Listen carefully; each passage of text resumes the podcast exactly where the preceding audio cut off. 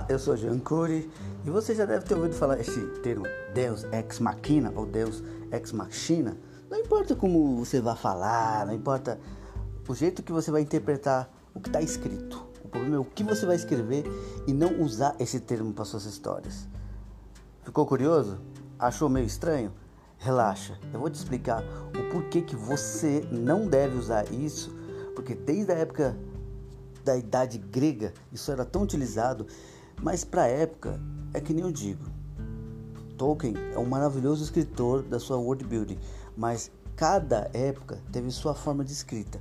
Um eram muitos descritivos, outros eram assim mais incisivos sobre formas poéticas de narrativa, mas o Deus Ex Machina é algo que até hoje a mídia é, pop usa de uma forma assim tão descarada e porca que pode até parecer um, um protesto meu, mas não é um protesto.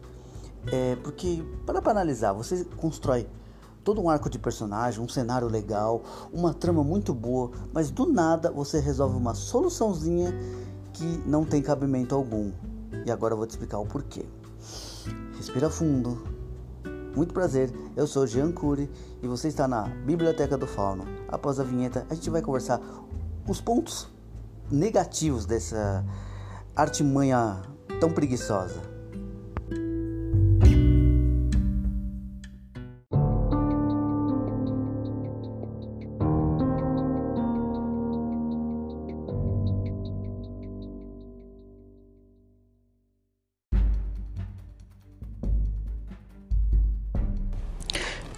Bem, vamos lá. Vamos do princípio ao princípio. Desde a época grega, naquelas partes assim de poetas, filósofos ou até algum orador que falasse os mitos gregos de Perseu, Jasão, Hércules e principalmente dos deuses, sempre tinha uma vamos dizer assim, um termo oral que ia passando de geração a geração, só que todos tinham o mesmo é, fundamento, vamos falar assim, ou até mesmo como eu posso colocar um jeito preguiçoso para resolver a história? Como por exemplo, é, vamos dizer que um garotinho perdeu sua mãe, vai ter que encontrar uma criatura que todo mundo quer cobiçar a cabeça e ele do nada sabe que enfrentou um rei que não pode dar conta, um destino que ele não tem como ganhar, mas por desventura a mãe dele teve um caso com um Deus que é um tremendo charlatão na parte de burocracia ju da justiça e da ordem, porque tudo começa primeiro numa base familiar, mas não vamos falar nesse contexto. O que é mais importante aqui é, é o termo Deus ex machina, porque querendo ou não, essa solução tão fácil e tão assim simplória pode ter um fundamento quando você constrói um personagem que através da fé ele próprio obtém as respostas através do seu poder, do seu conhecimento, da sua forma imaculada de trazer alguma aura esperançosa. Eu não sei como eu posso colocar assim para que você entenda, mas quando você termina assim toda aquela narrativa do começo, mas no fim, aí vai a coisa braba. Do nada você chega e fala, ah, parece uma luz e os marcianos, inca venusianos, vai lá e sentou o, o rabo de um vilão quase impossível de vencer. É estranho falar desse jeito, mas é quase isso que o Deus Ex Machina faz. Ele soluciona é, de uma forma assim tão assim primitiva que tudo bem. Há 10 mil anos atrás, quem sabe, há 2, 4 mil anos, legal, beleza era a resposta para tudo antigamente. Era tudo divino. Só que hoje em dia, não é porque estamos assim um pouco mais egocêntricos na nossa sociedade, mas para para analisar. Se o seu personagem não vem sendo construído e dizendo e mostrando que ele tem ajuda divina, mas de uma forma passiva ou assintosa em momentos muitos assim escalafobéticos, no momento que você fala, oh meu Deus, abriu um portal dos seres abissais e somente invocando o anjo de três asas e o tridente matador de demônio, beleza, até aí, se eu tô lendo uma história aqui, já vai contando sobre esse termo, não precisando ter no prólogo essas coisas, mas analise, reflita sobre aquela coisa. Por que, que eu vou estar tá lendo uma história ou criando uma história que no fundamento básico de um final que você possa não criar um plot twist, mas que seja uma coisa cabível e que você fala, é, isso era esperado. E do nada você joga uma luz lá do céu e acabou. As soluções estão aqui. Ma, oi, venha cá, meu garotinho, venha cá, minha garotinha. Um sandálias que faça você correr, tem um Pegasus que possa te ajudar. Cara, você pode colocar até isso nas suas histórias. Mas se o personagem sabe onde encontrá-la ou ele encontra alguém que te indique, não fica mais plausível e uma coisa menos assim charlatã? Pode até parecer assim que eu tô sendo chato, mas hoje em dia, qual é o leitor que não é chato? Tudo bem, vai ter aqueles velhos termos de não julgue um livro pela capa. Eu não vou dizer que eu não goste das histórias gregas. Porra, são maravilhosas, como as egípcias, as celtas, russas.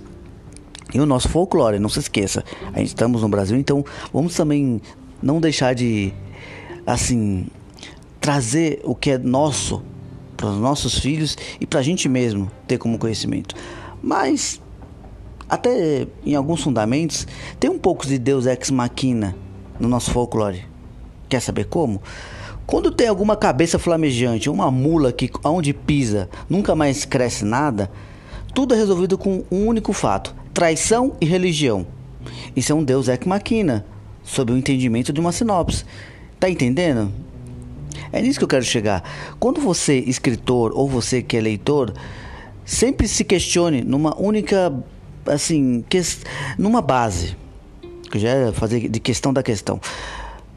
Quando você tem a introdução de um, de um personagem, de um mundo e da necessidade que seria a trama, tudo tem a pender sobre o que? Desafios, sacrifícios, resolução, problema, mas tem uma finalidade que tem a conclusão da história, seja ela poética, benéfica, é, às vezes assim heróica ou até mesmo que dê uma continuação ou continuidade, não importa.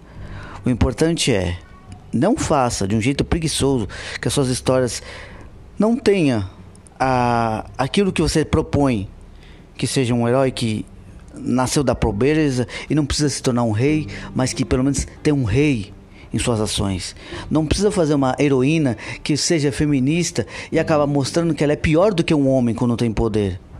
Não precisa você criar um personagem é, machão, mas que lá no fundo é um cara que ama um outro homem que está ao seu lado. Sabe a hipocrisia dessas coisas? Você tem que dar vida ao seu personagem junto com a sua história, mas na parte finalizada é aí que está o porém, sabe? É aí que está a conclusão de tudo aquilo que você construiu ter sentido para você que escreve e sentido para o leitor. E o Deus Ex Machina, ele desconstrói tudo isso. Eu não estou dizendo que é uma coisa ruim. É péssima. É preguiçosa. É porca. Por causa de que se você não vai é, trazendo isso em camadas, sendo da história, sendo pra trama, e que o seu personagem vá mostrar isso em algum momento ou mostra de uma forma lúcida e ao mesmo tempo passiva, aí lá no final pedir ajuda dos céus tem fundamento quando o seu personagem não é o The Chosen One, mas ele é um personagem que se precisar se sacrificar ou dar o último de si, ele chega até o sétimo sentido e conclui suas histórias. Eu sou Jean Cury, muito obrigado por ter me ouvido. Eu espero que não tenha sido uma coisa tão lúcida, já que eu fiz um diálogo direto, sem pauta, sem roteiro, somente um desabafo, porque um dia desse eu estava discutindo com alguém no fórum e eu falei para ele que o termo Deus Ex Machina é tão ruim como sua própria conclusão e necessidade, enquanto que ele dizia que era somente um jeito simples para resolver uma história ruim. Ou não, né? Vai entender. Muito obrigado novamente por ter me ouvido. Eu sou um anfitrião. Espero que a Biblioteca do Fauno seja sempre a sua casa e um lugar que você procure e ache suas respostas. Um abraço, tudo de bom para todos.